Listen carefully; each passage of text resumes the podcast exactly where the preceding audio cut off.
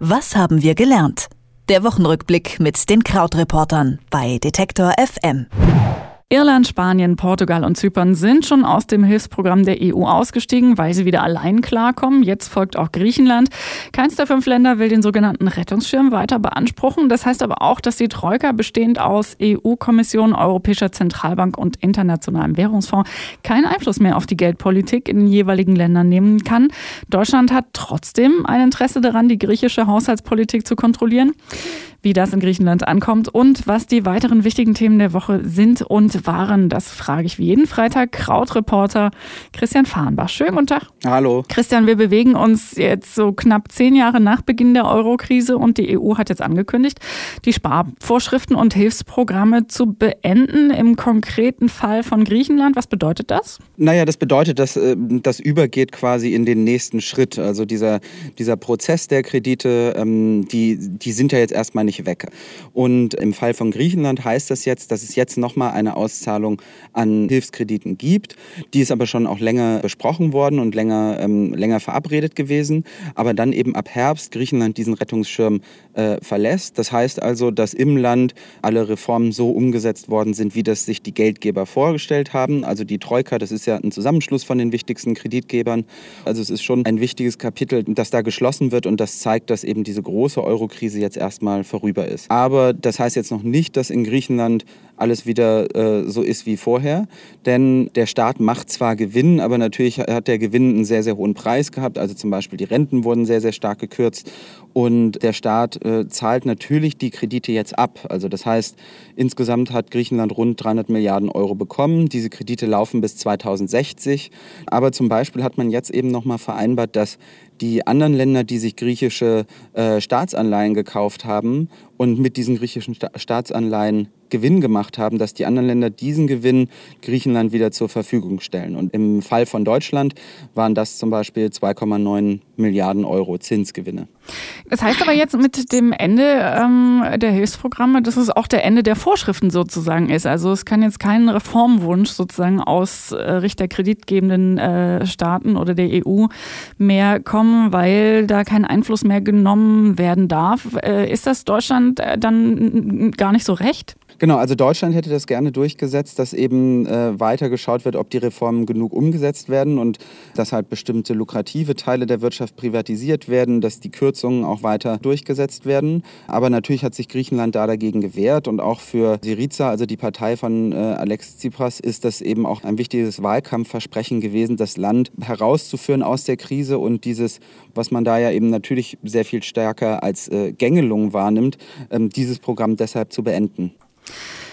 Wir bewegen uns mal von dem historischen Wendepunkt für, für Griechenland zumindest und äh, ein Stückchen dann auch natürlich wieder für Europa jetzt nochmal zu Afghanistan. Auch da gibt es mal gute Nachrichten von äh, durchaus historischer Bedeutung, möglicherweise seit 15 Jahren Krieg. Er hat da ja am Wochenende erstmals eine landesweite Feuerpause, zumindest in Weichen, gegolten und gehalten. Allerdings wurde sie nicht weiter verlängert von den Taliban. Siehst du da trotzdem eine Entwicklung, die irgendwie Hoffnung auf Frieden macht? Also es gibt eine Argumentation, die eben sagt, dass das trotzdem ein wichtiger Schritt ist. Also abgesehen davon, ähm, das hast du ja richtig gesagt, dass das überhaupt erstmal sehr, sehr besonders ist, dass es in Afghanistan so eine landesweite Feuerpause gab und das hat seit 15 Jahren Krieg nicht gegeben und eben aber diese Hoffnung ist, dass man eben sagt, okay, dadurch, dass es das jetzt einmal gegeben hat, sind alle Beteiligten gezwungen, das weiter anzustoßen oder dass es das eben nochmal gibt. Also es war in dem Fall eben so, dass die Regierung in Afghanistan zuerst einseitig, also von sich aus, eine Waffenruhe erklärt hat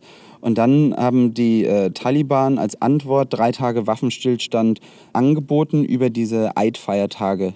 Es gab dann zwar Anschläge von IS, also quasi ein dritter Mitspieler da, ähm, bei denen auch über 50 Menschen gestorben sind. Aber darüber hinaus hielt in den meisten Landesteilen dieser Waffenstillstand. Sonntagabend hat es dann erstmal aufgehört, weil eben, wie du gesagt hast, auch die Taliban so eine Verlängerung abgelehnt haben.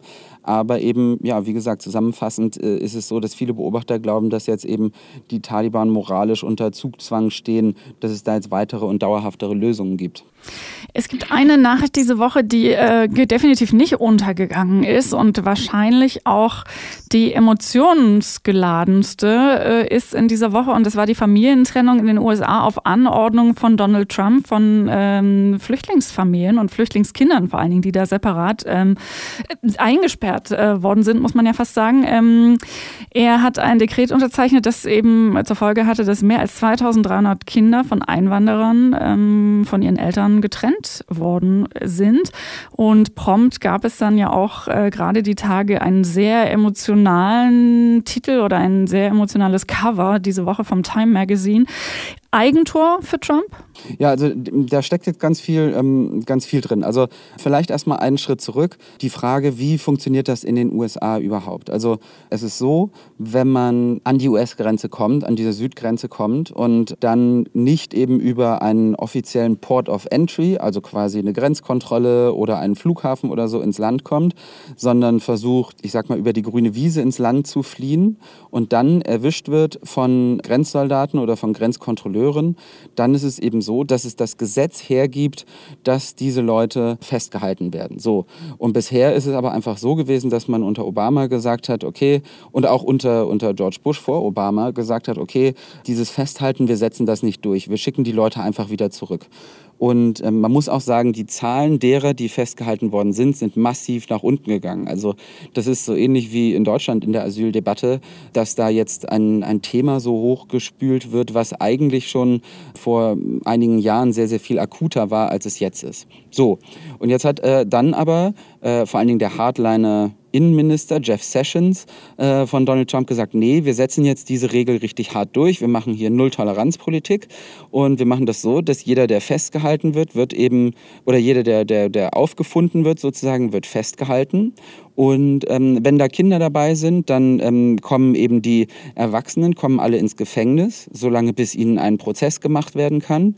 Und die Kinder kommen eben in, im besten Fall zu Angehörigen in den USA, im zweitbesten Fall zu äh, Pflegeeltern und eben im drittbesten Fall in diese, in diese Lager, die man jetzt gesehen hat.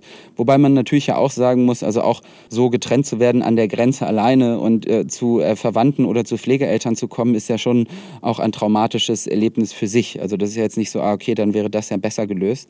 Und in diesen Heimen ist es jetzt tatsächlich so, dass das teilweise in ausgedienten Walmart-Supermärkten aufgebaute Provisorien sind. Ähm, das sind die Bilder, die man gesehen hat, wo dann eben einfach zwei, dreijährige Kinder in äh, Gitterkäfigen vor sich hin vegetieren und äh, wo dann die ähm, Heimatschutzministerin solche Sachen sagt wie, naja, also da gibt es doch Fernsehen und sowas. Also es sei ja alles gar nicht so schlimm. So, und jetzt ist das eben natürlich eine Geschichte, die sehr, sehr, sehr, sehr starke Bilder hat, sehr, sehr großes Aufsehen auslösen kann. Das ist jetzt auch diese Woche passiert. Es gibt auch bisher kein Verfahren, wie wenn dann das Gerichtsverfahren für die Eltern vorbei ist, die Kinder wieder mit ihren Eltern zusammengeführt werden können. Und jetzt hat Trump diese Woche gesagt, okay, äh, wir beenden diese Praxis, nachdem es diese großen Proteste gab, dass Eltern und Kinder zusammengeführt werden können, sondern lassen die Familien zusammen. Aber ähm, die Regel ist, die dürfen halt zusammen unbegrenzt lang im Gefängnis bleiben, bis es diese Prozesse gibt. Also es ist äh, so ein, so ein, ja, erstmal cleverer Move, weil es so klingt, als ob Trump das jetzt löst was er selber ausgelöst hat. Also es ist da auch da schon wieder sehr kompliziert. Aber in Wirklichkeit ist es immer noch, beendet das nicht diese Praxis, dass halt zwei, dreijährige Kinder im Gefängnis sind und dass eben die Rechte und die, die, die Republikaner einfach sagen, naja gut, aber wenn die Eltern dann hierher kommen, selber schuld.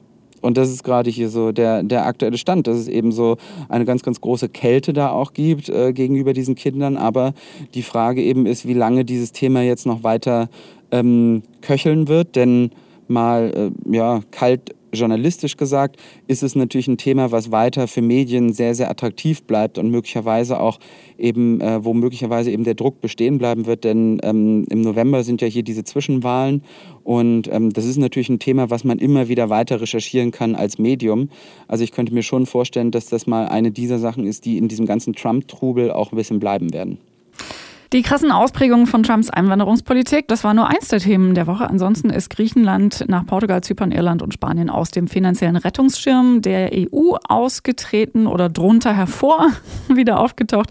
Und in Afghanistan gibt es vorsichtige Anzeichen, vielleicht von einem Schritt Richtung Frieden. Und über all diese Dinge habe ich mit Christian Fahrenbach von den Krautreportern gesprochen im Wochenrückblick bei Detective M. Vielen herzlichen Dank dafür. Ich danke auch. Tschüss, Doris.